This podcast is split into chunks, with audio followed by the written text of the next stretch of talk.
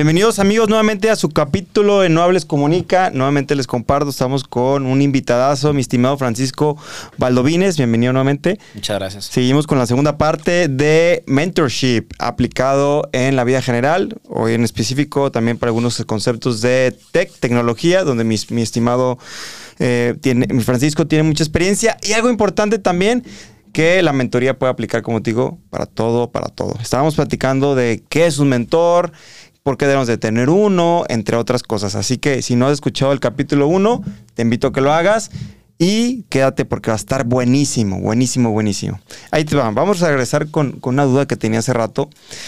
A ver, eh, dentro de, de la mentoría, me imagino que puedes, puedes tenerlo externo, no sé, como un tema personal. Sin embargo, en las empresas, ¿por qué es re importante tener ese programa? No sé si todas las empresas lo tengan, la verdad desconozco, pero ¿por qué es tan importante que hubiera como ese concepto de mentoría internamente? Cuéntanos. Fíjate que, ah, no, creo que no puedo dar goles este, de marcas y demás, pero hay una empresa en particular que me invitaron hace, hace un tiempo eh, para atender, tuvieron una presentación, nos explicaron qué era la compañía, era como un- era más como una, un evento de reclutamiento, vamos a decirlo así. Eh, y, y durante el proceso del pasaban y presentaban como, bueno, aquí trabajamos así, estos son los valores de la compañía, eh, esto es más o menos la forma en la que trabajamos. Y en un punto, eh, uno de los, de los engineering managers presentó la estrategia y el plan que tienen internamente dentro de la organización para llegar a un programa de mentorías. Hasta la fecha, donde yo sé, realmente son muy pocas las empresas. Y cuando digo son muy pocas es... Sí, de verdad, yo creo que te las puedo contar con una mano, así, así de poquitas. Hablando en cuanto a tecnología, desconozco si en otras industrias o en otras áreas, eh, por si me van a poner en los comentarios, es que en la empresa sí, ¿verdad? si es así, qué chido. Pero al menos en tech son muy pocas en las que realmente se maneja el tema de mentoría. Se maneja, pero de una forma muy distinta. Claro. Existe siempre la relación de te puedes acercar con tu lead, eh, tienes el tema de career path, que básicamente es un, un career, un- pues un path Sí, un- que sigues para tener crecimiento dentro de la organización. Pero un tema de mentoría como tal, dentro de una organización, son muy pocos lugares en los que lo he visto. En este caso particular, en el que te comento, tienen muy claro el por qué y el valor del por qué, que eso creo que me parece súper importante, el por qué necesitan tener mentorías dentro de la organización. ¿no? Su por qué es porque quieren que las personas tengan un crecimiento sano, vamos a decirlo orgánico en el sentido de que sea a través de las personas las que se compartan ese conocimiento y sobre todo tengan una base. ¿Qué es una base? ¿O a qué me refiero con una base? Que siempre tengan alguien con quien puedan acudir Sí. Eso, eso se vuelve imprescindible dentro de una organización. ¿Por qué? Porque a veces las empresas crecen. En- ah, um, podemos entrar en temas de que es que en esta organización somos horizontales, aquí somos verticales, independientemente del estilo de, de la, del organigrama, vamos a decirlo, Sí. de la organización, crecen y se empieza a perder, se empieza a ser más distante, más específico los puntos de contacto. De, ah, es que solamente tengo mi one-on-one con mi manager una vez al mes.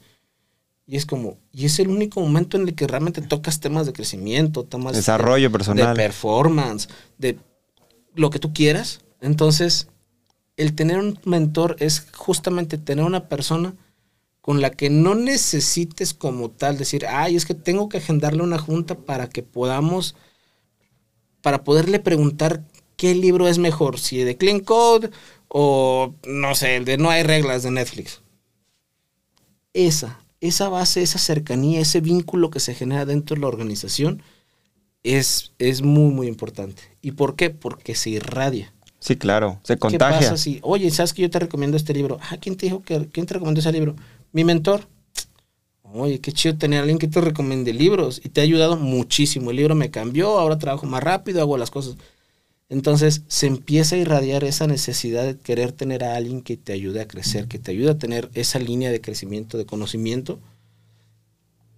Y es, es otra cosa muy importante, aprovecho aquí también para poner ese tema. El tema del mentorship es un tema de confianza. Ojo.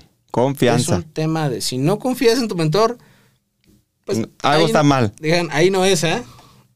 Entonces, cuando tienes un mentor, tienes alguien en quien confías. Tú confías en que el conocimiento que te está dando esa persona, la recomendación que te la está dando, es para tu bien. Y el mentor, a su vez, confía en que tú realmente vas a tomar ese conocimiento y lo vas a aplicar. O lo vas a tomar, o lo vas a hacer parte de tu día, o simplemente vas a leer el libro, o vas a escuchar el podcast, lo que sea. Entonces, existe un vínculo de confianza que es súper importante. Entonces, dentro de una organización en la que acortas esa brecha de comunicación y de contacto. Y más ahora que muchos en tech trabajamos de manera remota, se vuelve todavía más distante ese, ese, esa cercanía. Y a esa cercanía le agregas un nivel de confianza, estás reforzando de manera natural la confianza dentro de todas las personas dentro de tu organización. Cosa que si tú dices, ah, vamos a hacer un programa para reforzar confianza, pues cómo, ¿no? Sí, claro. dame un ejemplo, ¿qué va a pasar? Nos vamos a juntar y vamos a hacer el ejercicio de dejar buscar para atrás. porque eso pasa todavía en algunos lugares y está bien, no digo que esté mal, ¿eh? Claro, son mecanismos que utilizan. Un tema, un mecanismo es el tema del mentorship. Sí, por supuesto. reforzarlo de una manera un poquito más, más llevadera, por así decirlo. Y fíjate, mi estimado Francisco, me gusta mucho el concepto de confianza. Me gusta, es que es muy fuerte. totalmente, porque me imagino que en ese proceso de cuando estás en la mentoría, pues hay momentos con esas preguntas difíciles, tarde o temprano terminas diciendo algo que a lo mejor para ti es fuerte o es difícil que no se lo contarías a cualquier persona. Entonces, si no confías en él o ella, que puede ser mentora también. Ah, totalmente, ¿eh? hay muy buenas mentoras. Que, que no solamente pueden ser hombres o todes, puede ser de todo tipo de de gustos, géneros, en el sentido del, puede ser hombre o mujer, o, independientemente el género. Fíjate que tú has platicado algunos conceptos de tu metodología o de tu concepto. ¿Cuál es, ¿Cuál es la metodología que tú abarcaste? Obviamente no vas a decir el know-how. no, de hecho, es, dale, dale, termina, termina. ¿Y, cómo fue que la desarrollaste? Un ejemplo, voy a, voy a, aterrizar yo mi punto, ¿no? O sea, te voy a contextualizar. Tema de la oratoria, ¿no? Un ejemplo, enseñar o hablar en público. Pues realmente yo conozco a muchas personas y hay muchas eh, instituciones y mentores que lo hacen, eh, a lo mejor igual o ciertos puntos, pero creo que al final lo, que marca la diferencia es la metodología que tú vas desarrollando y poniéndole tu, tu, blueprint o tu marca personal o tu huella digital, que es lo que lo hace distinto y sobre todo que te ha funcionado. Porque a lo mejor hay tipos de mentorías que si sabes que a mí no me ha funcionado o no, o he visto otros coaches que son más agresivos, o, perdón, mentores, o son de ese estilo que a mí no me gusta tanto. Esta es mi mitología y me gusta. ¿Cómo, cómo la encontraste o cómo la desarrollaste? Cuéntanos el secreto. esa es la pregunta más difícil y tiene la respuesta más chafa del mundo. Porque no tengo aún una metodología definida. Ok. De hecho, te platico. Mucho del trabajo que, se hace hoy en día o que hago hoy en día con, con cada uno de los mentoreados es muy peculiar. Obviamente tengo una estructura, que es como la estructura general, que es como de, bueno, eh, tenemos sesiones, eh, las agendamos, tenemos un Calendly, que es una herramienta súper sencilla que ayuda bastante. Sí, mucho. Eh, llevamos un tracking, o por lo menos yo llevo un tracking de cada una de las conversaciones que tengo con ellos. Eh, para poder llevar un, seguimiento. Entonces, son como cosas muy generales, ¿sabes? No, no, te podría llegar a ser. Sería sería súper ego decir que tengo una metodología, sería la cosa más. Sería una mentira horrible. Pero sí tengo un marco de trabajo, si quieres llamarle así. Un, marco de trabajo, tener reuniones, llamadas, tratar de tener cierta recurrencia, tenemos canales específicos, tengo una cuenta en Slack en donde están todos ahí y ahí les tenemos canales específicos, ahí les comparto el contenido que yo voy encontrando. Entonces es más una dinámica de, es más una colaboración. ¿Por qué no, no, no he logrado definir una, una, una metodología? porque definir una metodología tiene que ser lo suficientemente sólida, claro. documentada y, confiable para que funcione en todas las personas. Sí, eso sí. Y es muy complicado, es muy complicado, porque de hecho personas que, estoy mentoreando actualmente son muy distintas entre sí. Sí, o sea, de que son mundos personalidades completamente diferentes, formas de ver la vida completamente diferentes, objetivos muy, muy remotamente diferentes. Entonces, creo que mi estrategia ha sido mantener un marco de trabajo, que es lo más sencillo, decir, ah, bueno, a mí me gusta hacer las cosas así, pero ya llegar al punto de decir, es una metodología que cualquiera que la tome, la pueda seguir y se pueda convertir en un mentor, es muy complicado. Al menos, te lo digo honestamente, hasta la fecha no he encontrado la manera de poder generar un estándar en ese sentido. Con un marco de trabajo, sí, totalmente. Eh, obviamente, mucho de lo que hago, el cómo lo hago y el por qué lo hago así, pues es aprendizaje heredado, como mucho del aprendizaje que tenemos en la vida, es aprendizaje heredado de mi mentor, mi coach. Ahí ese rato me, faltó un, poquito la transición. Creo que no completé ese tema ahorita que dije otra vez el tema de coach y mentor. Es mi, el que era mi mentor ahora es mi coach. Y ahora tengo un nuevo mentor que fue por recomendación de mi mentor anterior. Anterior. ¿Sabes? Entonces, ahora mi mentor es, es, es una persona nueva y quien era mi mentor ahora es mi coach. Entonces, también se da ese tipo de transiciones, porque llegué a un punto en el que mi, mi mentor me dijo, ¿sabes qué? Tú estás creciendo en una dirección y tú estás buscando objetivos en los que es un campo que yo desconozco. Claro. Y mi objetivo como tu mentor es seguirte impulsando y que sigas creciendo y que sigas aprendiendo y que te sigas acercando con nuevas personas. Entonces, creo que es momento de que yo tome más un rol como coach, donde te pueda apoyar con temas muy específicos, skills muy específicos. Voy a seguir aquí, siempre te voy a estar motivando, creo en ti, pero necesitas alguien que te lleve al siguiente nivel. Entonces ahí fue donde dijimos, y yo fue como, bueno, pues sí, ¿con quién? Eh? Me dijo, yo conozco a alguien que creo que te puede ayudar. Que podrían llegar a generar un, vínculo y que podrían llegar a, lograr resultados interesantes. Eh, a la fecha ha sido así, me exigen bastante.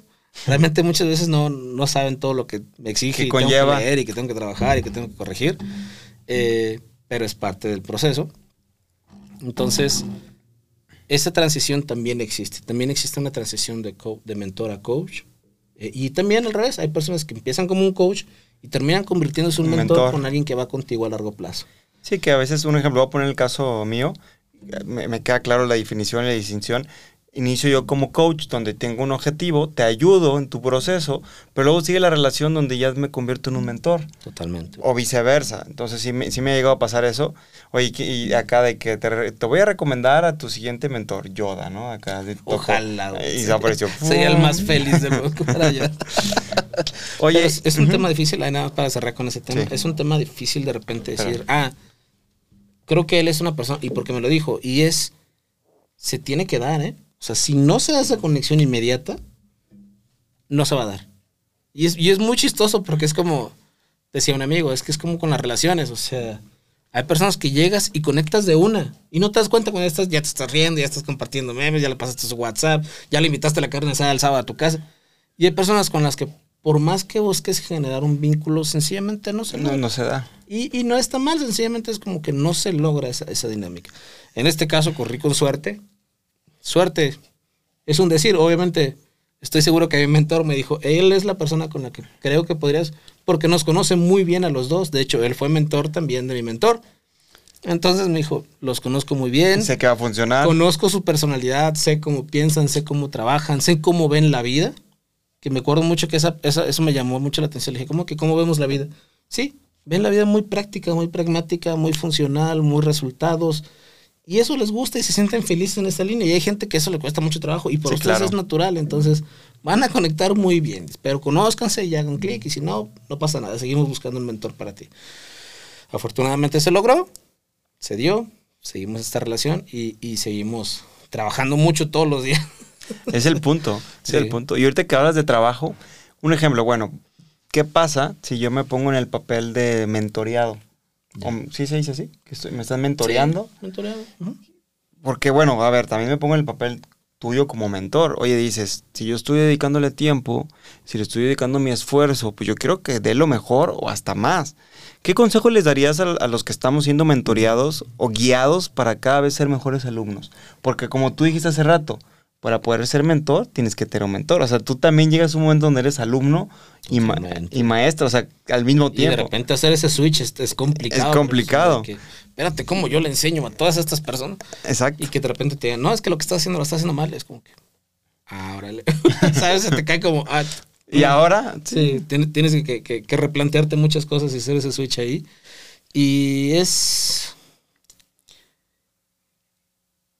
Te, doy un ejemplo real. Siempre me funciona más dar ejemplos como muy reales. Actualmente, uno de mis socios en, en Monteselva, la conexión empezó, coincidimos, trabajamos juntos en una empresa, después yo salí de esa empresa, pero yo desde el día uno que llegué a trabajar con él entendí y veía el hambre que tenía en su, en su ser de decir, quiero aprender, quiero crecer, quiero lograr. Y se dio una conexión muy chida entre los dos. Es la realidad, se dio una, se dio una conexión muy real. Eh, y yo vi eso. Yo dije, wow, o sea, él, él, él es una persona con quien... Yo quiero. Creo que con lo poquito que yo sé y que yo le puedo enseñar y le puedo compartir, puede lograr un montón de cosas más. Y a la fecha sí sigue siendo, sigue, ya es mi socio y seguimos llevando una relación de, de, de mentorship. Eh, y en alguna ocasión le pregunté, le dije, oye, ¿cómo te sientes cuando te mentoreo? Y me dice, es que me vuelas la cabeza cada vez que hablamos, porque me haces cuestionarme cosas que yo creo que sé, pero en realidad no sé. Y a veces me haces o me pides que haga cosas que en mi mente digo, es que no tiene sentido, como por qué, como por qué me acabo de decir ahorita que le mando un correo al CEO explicándole esta situación, que para mí es algo absurdo que no le debería explicar, pero sabes algo, dice, lo hago, lo hago con toda la fe de que si tú me dijiste que lo tenía que hacer, lo hago con esa fe y el resultado siempre es bueno, dice. Entonces, he, tenido que desarrollar esa habilidad, dice, de confiar en lo que me pides que haga, porque me lo estás diciendo desde una posición de experiencia y porque sé que no me pedirías que hiciera algo que me fuera a perjudicar. Entonces, si pudiera dar una recomendación en ese sentido de cómo ser mejores mentoreados, y es algo que también me repito constantemente, porque suelo cuestionar mucho las cosas en general en la vida, es, debes tener mucha fe y mucha confianza. Debes tener una fe muy grande y una confianza muy grande en tu mentor de que lo que te está diciendo, la recomendación que te está dando, el libro que te está pidiendo, el ejercicio que te está pidiendo que hagas, que a veces suena como, ¿por qué quieres que escuche una charla, un TED Talk de 10 minutos? ¿Qué puede generar de impacto una TED Talk de 10 minutos en mi vida? Y la terminas y, me, acaba, de pasar, es real, me mandó un Talk que dije, está bien aquí, ni siquiera sé quién es el vato que está hablando. Lo escuché y me quedé como de, wow. Dijiste wow, wow. Y fue con razón. Sí, qué, bueno que, que, en mi mente volvía a, tener, esa congruencia y tener esa fe de decir, tengo que escucharlo. Porque, sencillamente porque me lo recomendó y algo me va a dejar. Y está, es muy fuerte cuando caes en esa, en esa, en esa conciencia. Entonces, fe y confianza, creo que esas son las dos claves. Y obviamente, pues saber escuchar, ¿no? sí, claro. Esa ya es un poco básica. El, el, el saber de repente callar. Y cuando digo callar es, es a veces no solamente callar, cerrar la boca, sino realmente también callar los pensamientos. Sí, conciencia. Es estar presente. A veces es como, en mi caso, a veces, yo no tengo una hora de mentoría. Quisiera tener una hora, quisiera que un día tuviera una hora. Yo tengo minutos, a veces son 10, 15 minutos de mentoría. Y en esos 10, 15 minutos es toda tu atención. Todo, o sea, todo alrededor, todo el mundo es desaparece. En esos son 10, 15 minutos de entera atención para mi mentor. Enfocado. Ahí, claro, y, lo, reconozco. El, tema de la meditación me ha ayudado en ese sentido porque es complicado. La meditación es un ejercicio que a mí me ha ayudado a poder lograr tener esos 10, 15 minutos de atención a una persona. Sí. Porque tenemos pensamientos todo el tiempo. Todo el tiempo está en la mente permanentemente rodeada de, de, de, cosas, de impulsos. Entonces puedo decir, ok, son 15 minutos en donde está toda mi atención en lo que mi mentor me está diciendo. Entonces, sí, creo que fe, confianza y saber escuchar. Fe, confianza y saber escuchar, chicos. Ahí está. ¿Qué pasa con, yo no soy de esa generación, sin embargo estoy muy cerca de esa generación. Y bueno, pues obviamente le, le dicen la nueva generación de cristal. ¿Qué tan difícil es mentorearlos? La verdad. La verdad. ¿Cuál ha sido el mayor reto? Ahí está, doy un, otra un pasito para atrás. Yo creo que el, el concepto de, de generación de cristal es un, es un, no es más que un reflejo de una generación que no logró tener una, una, que no recibimos, y me incluyo, una, una educación emocional. Muchas veces creemos que, que, es una generación de cristal porque son más abiertos, son más comunicativos con sus sentimientos, con sus opiniones. Y la realidad es que muchos de nosotros en, en antes yo no me veo llegando con mi papá de, oye, papá, me siento triste. o sea, ni siquiera es una. Ni, siquiera es remotamente algo que creo que podría llegar a pasar. Entonces, eso no está bien. Entonces, ahora decir que es una generación de cristal sencillamente porque son. tienen una mejor educación emocional. Es, es complicado. Entonces, eh, sé que es un término que existe, muy popular, pero bueno, en particular, no creo que sea una generación de cristal, sencillamente creo que somos los que estamos, los que les decimos generación de cristal, somos una generación que no tuvo esa educación, tal cual. Partiendo de eso, trabajar con personas más jóvenes es un reto. Es un reto en muchos sentidos, porque volvemos a lo mismo, ¿cómo ven la vida? Su percepción de la vida, su percepción de sus objetivos. ¿Por qué es? Es, bien, es bien, culturalmente es súper es, conflictuante porque de repente es como que llegas con un chico y, oye, ¿Qué planes tienes? No, pues yo sencillamente quiero ganar suficiente dinero para poder viajar y ya, eso es todo lo que está en mi vida. ¿Y tú? Ajá, yo sí, pues ¿dónde vas a vivir, compa? ¿En qué te vas a mover? Porque ya, ya señor, ¿sabes? Ya es como que entra mi, mi, señor interno y es como, mi vida, pero pues ¿dónde vas a comer? Tienes que pagar impuestos, ¿dónde vas a trabajar? Y, y ven una vida un poquito más, y no hablo por todos, porque hay, están, hay extremos, o sea, hay personas que dicen, yo sencillamente quiero llevar una vida tranquila, quiero vivir feliz. Están otros que son, dicen, no, yo quiero lograr cosas, eh, quiero un trabajo, quiero, o sea, que tienen metas muy grandes. Y hay otros que sencillamente dicen, no, pues yo sencillamente quiero mantener un nivel de vida relajado, quiero tener un buen trabajo, quiero llevar una buena vida. Y no está mal, porque al final del día, si lo piensas, es pues, pues sí, es lo mismo que yo quiero, ¿no? Sí. Solamente entra un tema muy que muy, fuerte que recientemente leí en el, libro de Ricardo Martínez, otro, otro de, los, de los chicos con, con, un podcast muy, muy importante, que es el de Creativo. Y tiene un libro que se llama El arte de perder. Y hay un capítulo en donde habla del suficiente. No muchas veces nos preguntamos cuál es nuestro suficiente. Y no conocer tu suficiente te hace meterte en una rueda interminable, en donde haces cosas por hacer cosas, consigues un trabajo porque la vida o la gente o los estereotipos te dicen que tienes que tener un trabajo, que tienes que ganar mucho dinero, que tienes que tener carro cada cierto tiempo y te metes en esa rueda. Entonces, te das cuenta que muchas veces las generaciones más nuevas tienen mucho más claro su suficiente. Tienen mucho más claro, es que yo para qué quiero tres casas y para qué quiero una casa en la playa. Yo quiero mi depa, mi loft, donde pueda tener mis funcos y donde pueda tener mi tele y pueda llegar y irme de viaje, regresar y tener ahí mi casa y eso es todo lo que yo necesito. Entonces te das cuenta que tienen mucho más claro su suficiente. Partiendo de ahí, cuando empiezas a entender eso, para mentorear a alguien, tienes que ser mucho más abierto emocionalmente. Tienes que hacer que ellos entiendan que realmente existe una conexión a ese nivel, donde sabes que yo te entiendo, yo soy un señor, pocas palabras, otros detalles, eh, donde no comparto tu visión, porque mi visión está formada con base en un montón de preconceptos culturales y sociales que me tocó vivir. A ti te está tocando otra generación, por lo tanto, yo no puedo decirte qué hacer o qué no hacer, pero la forma en la que yo llevo esa relación con sobre todo con personas más jóvenes. Doy un ejemplo real con mi sobrino. Mi sobrino es mi persona más joven, o sea, él es, es lo más generación... Ya no sé cuál es, yo creo que X y Y. Es, es, es, lo más joven que tengo así cercano en mi vida. Y es bien diferente, y es bien difícil de repente decirle, oye, y, y estás en la universidad, y qué sigue, y no quieres tomar un máster. No, me quiero graduar, y quiero un trabajo, y, y quiero vivir tranquilo.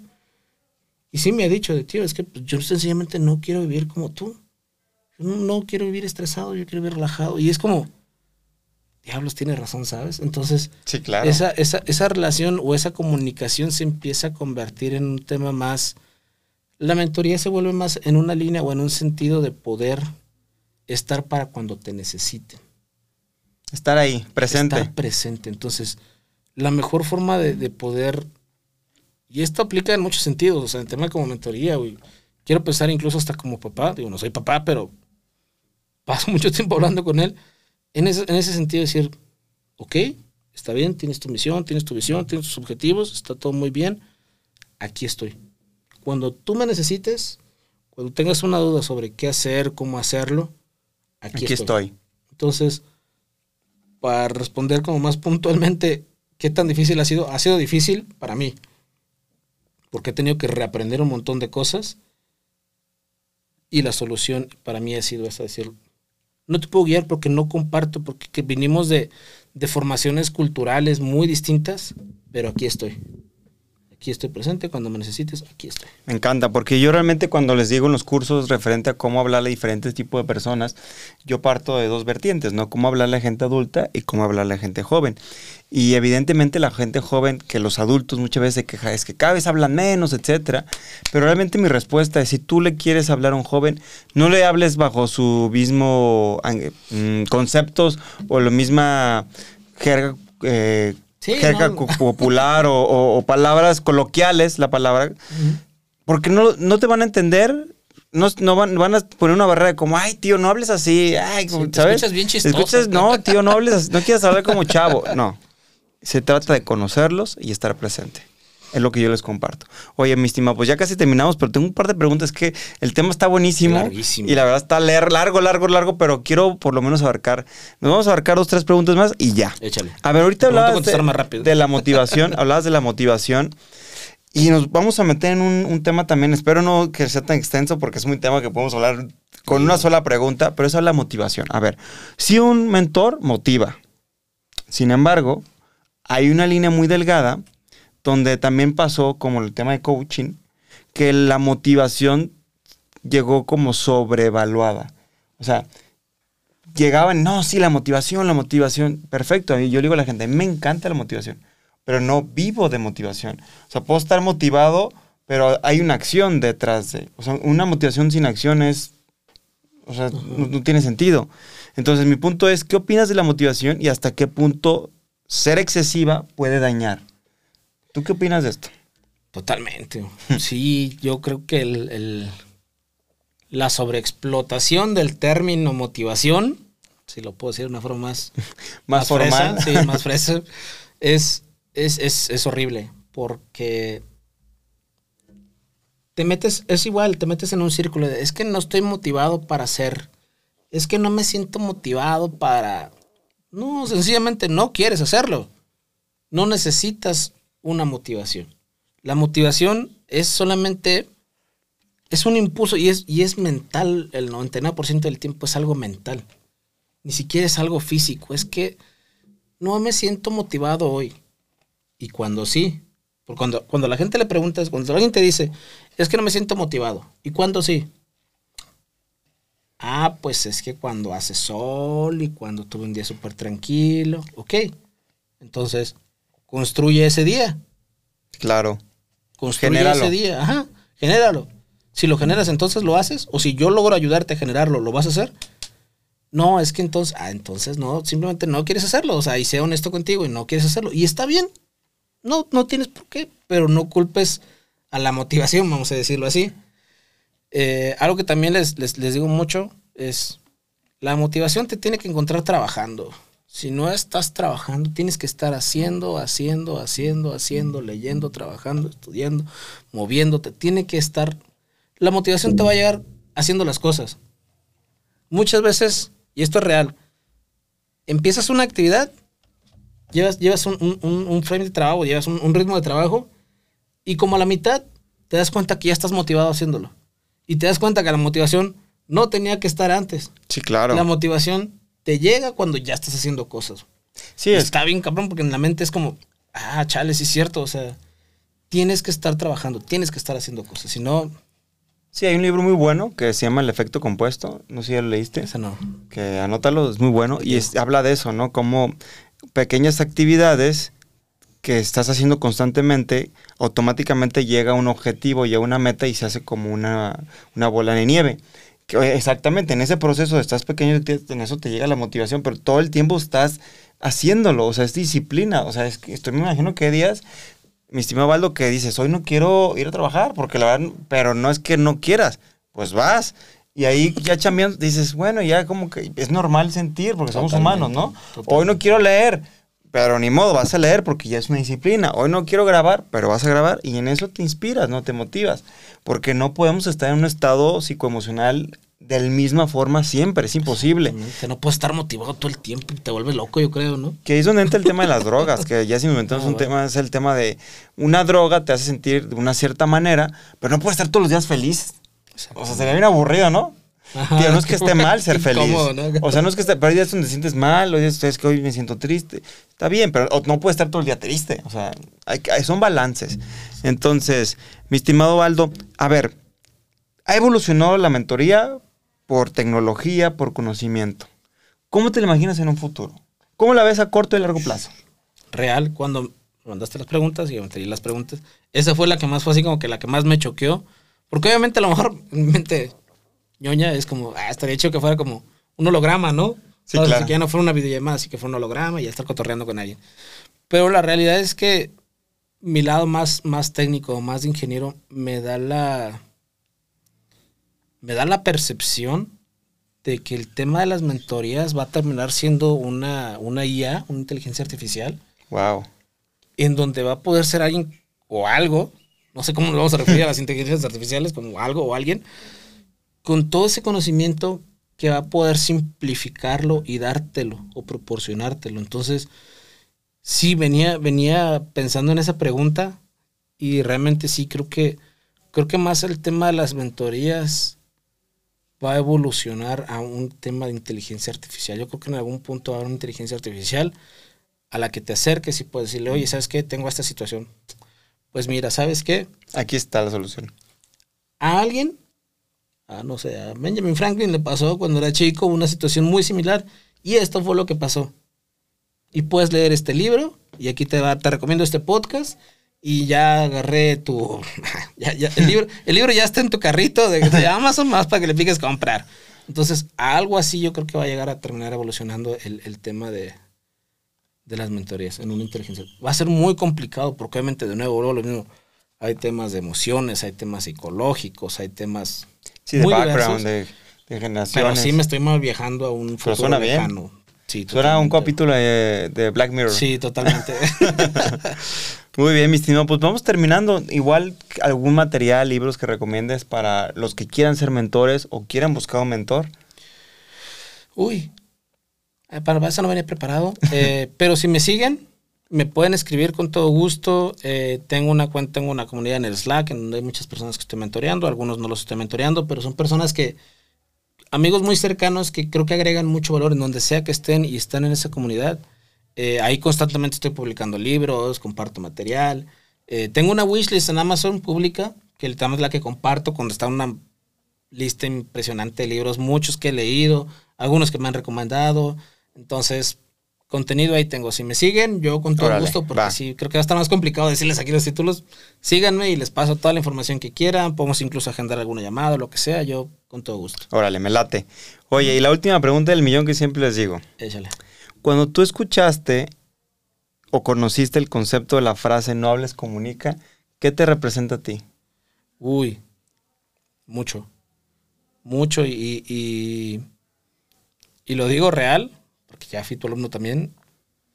Muchas veces puedes decir muchas cosas sin siquiera abrir la boca. Hablar es, es, es la acción de, de emitir un sonido. Comunicar lo puedes hacer de muchísimas formas. Puedes comunicar con la mirada, con las manos, con tus gestos, con una sola palabra que digas puedes comunicar algo impresionante o dar un mensaje total hacia, una, hacia las personas.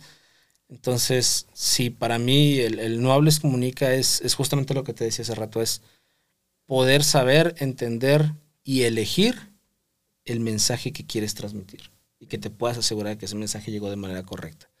Entonces, sí, hay, hay un universo de diferencia entre hablar y comunicar totalmente. Me gusta, un aplauso. Un aplauso aquí y va a haber un aplauso acá. Ah, Bueno, ustedes no lo escuchan, pero yo sí. Muy bien. Perfecto. Pues vamos terminando nuevamente. ¿De dónde te podemos seguir? Déjanos tus Eh, datos. en Instagram, en Twitter, en Facebook, en YouTube, en TikTok. Casi en todos estoy como Francisco Baldovines o F Baldovines, arroba F Baldovines. Ahí me pueden encontrar. Perfecto, ahí está. Si quieren conocer más, si los puede guiar, ahí está mi estimado Aldo, tiene toda la información y yo estoy como Manuel Muro en redes sociales, Manuel Muro A, Manuel Muro A, Instagram, TikTok, Facebook, el podcast No Les Comunica, que espero que les, hayan, les haya gustado, que lo compartan y que también ahí vayan a, a directamente a la aplicación y le pongan cinco estrellitas. Bueno, tú valóralo, no te quiero obligar a...